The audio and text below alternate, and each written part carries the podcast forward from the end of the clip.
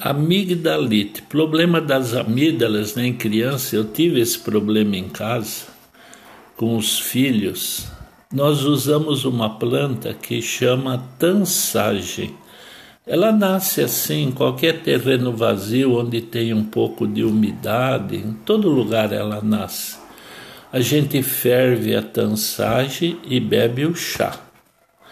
E também eu pego argila, eu ponho a tansagem, o chá nessa argila, o chá frio, e faço cataplasma no pescoço. As amígdalas voltam ao tamanho normal e evita uma cirurgia.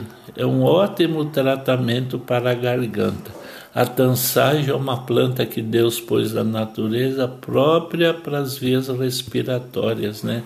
No caso da garganta, o esôfago, a laringe e a faringe. Muito boa essa planta.